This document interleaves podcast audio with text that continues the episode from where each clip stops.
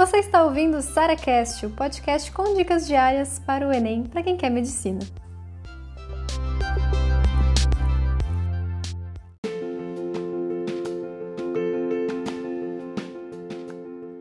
Como estudar nos primeiros períodos da faculdade de medicina? E, gente, se você tá nessa situação ou tá com medo de quando chegar lá não saber mais estudar, eu vou falar com uma maior sinceridade para vocês. Tudo muda. Então é como se todas aquelas coisas que a gente aprendeu no vestibular de como estudar, a gente tivesse que se reinventar mais uma vez para estudar para os primeiros períodos da faculdade. E a primeira coisa que é um choque muito grande de realidade pra gente é não tem questões, ou tem questões muito diferentes do que realmente cai em prova, do que a gente realmente precisa saber.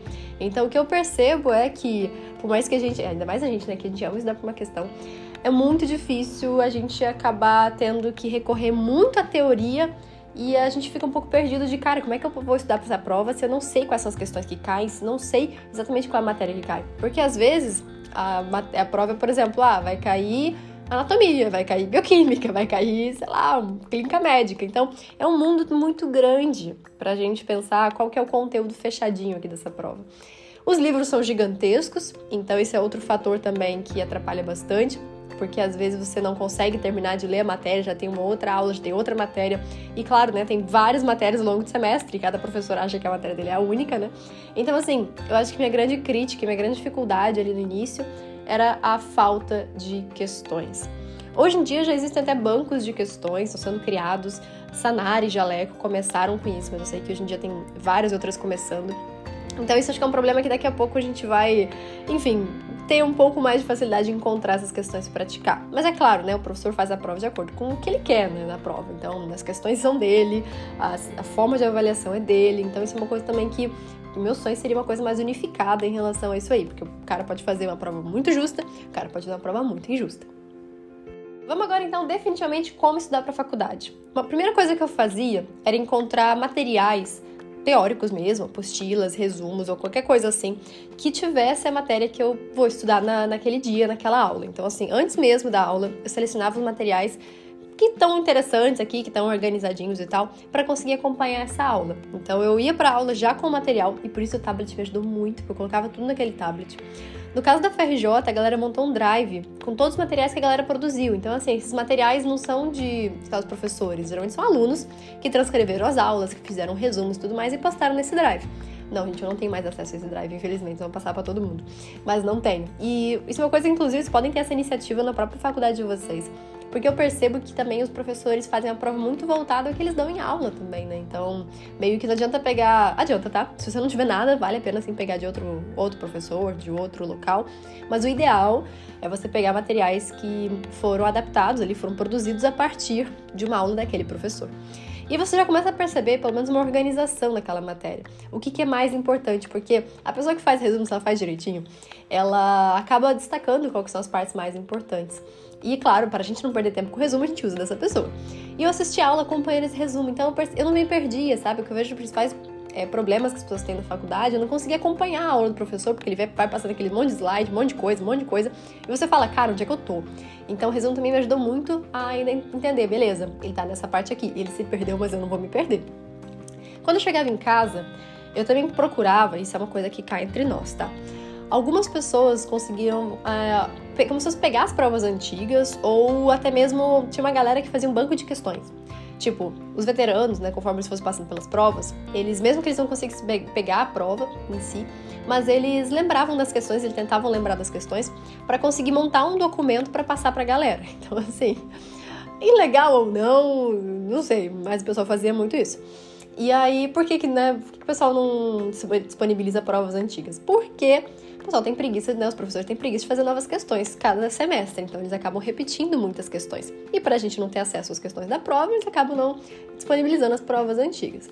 Simples assim.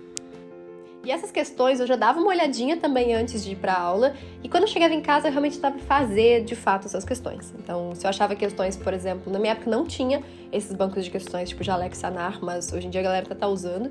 E então chega em casa, né, tenta ver essas questões antes de ir para aula, tenta fazer algumas, mesmo que você não consiga. E depois da aula você de fato faz essas questões e entende a matéria e vai praticando e vai aprender a teoria por, é, por trás disso. E chega nesse ponto que você já viu o resumo, você já assistiu a aula, você já fez questões. O, vale a pena ler o livro? Eu falo, gente, o livro vale a pena ser lido como último, último recurso, último material. Porque, assim, o livro é muito denso, ele tem muito detalhe, ele tem muita informação. Então, se você não for pro livro já tendo filtrado o que, que é mais importante, seja, o que, que é mais importante? Aquilo que estava no resumo que o professor falou que estava nas questões. Tipo, quanto mais aquele, aquele assunto aparecer para você, quanto mais aquela informação aparecer, sei lá, estava no seu resumo destacado em vermelho. O seu professor falou sobre aquilo e falou que era importante o, sei lá, as questões tinha uma questão caindo sobre isso, entendeu? Então você vai começando a sacar o que é realmente relevante para isso e o que, que você vai usar como, tipo, eu chamo de informação de ancoragem, assim, informações que a gente não tem que saber, mas é legal a gente aprender pra gente ancorar o nosso raciocínio, é meio que, sabe aquela coisa de, às vezes a gente não usa isso, mas se a gente sabe isso, ou pelo menos já viu isso alguma vez, a gente consegue entender outra matéria, a gente consegue entender a matéria que vem acima dela, entendeu? Então eu acho super importante sim você ler o material didático, o livro mesmo, porque ele vai ter muita informação legal, mas ao mesmo tempo a gente tem que ir já sabendo o que, que, que vai ler, né? Sabendo o que, que vai filtrar, sabendo o que, que vai ser importante pra gente.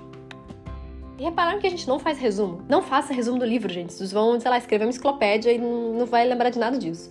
Então perceba que momento algum eu escrevo meu próprio resumo. Eu acompanho com o resumo pronto a galera, mas eu não faço meu próprio resumo e muito menos fico perdendo tempo, sabe, transcrevendo o livro pro, pro caderno. Não faz o menor sentido isso. Mas uma coisa que eu fazia, que ajudou muito, muito, muito na faculdade também, é o podcast. Então, por exemplo, terminei de estudar um assunto, aquele assunto tá todinho na minha cabeça nesse momento, sabe aquele momento que você fala assim, cara, qualquer coisa que cair agora eu vou saber responder.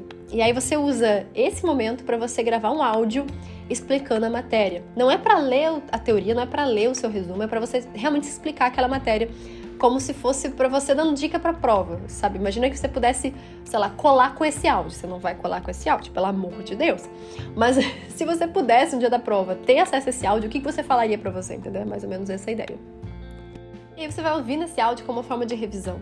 Então você vai ouvir na academia, na, no trânsito, na, lavando louça, quando você quiser, puder, você vai ouvir esse áudio. E é impressionante. Eu lembro que as questões, principalmente as questões discursivas também, eu lembrava do meu áudio assim com uma facilidade. É quase que. Sabe quando você escreve o que você lembra do seu áudio e as palavras simplesmente vinham na minha cabeça, exatamente como eu, como eu falei? Isso era muito bom.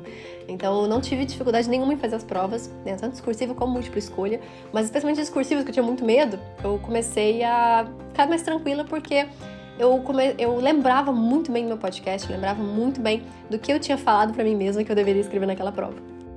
E para quem não sabe, eu estou montando nosso curso chamado CR9, para você ter um CR acima de 9, CR é coeficiente de rendimento, a sua nota da faculdade acima de 9. E é uma grande conquista para mim, né? Terminei a faculdade com nota de 9.2, e isso foi tudo com base em técnicas de estudo também na faculdade, que é diferente do vestibular. E eu estou montando nosso curso então, CR9 primeiramente para universidades de medicina e depois eu quero abrir para vários outros cursos também. Então, fique ligado e inclusive quem é do Método Questiona tá tendo acessos assim premiums e prioritários para o CR9, né, quando assim que passar, claro, né? Então, assim nessa aprovação, se você é do Método Questiona, me procura, porque tá incrível, tá ficando incrível.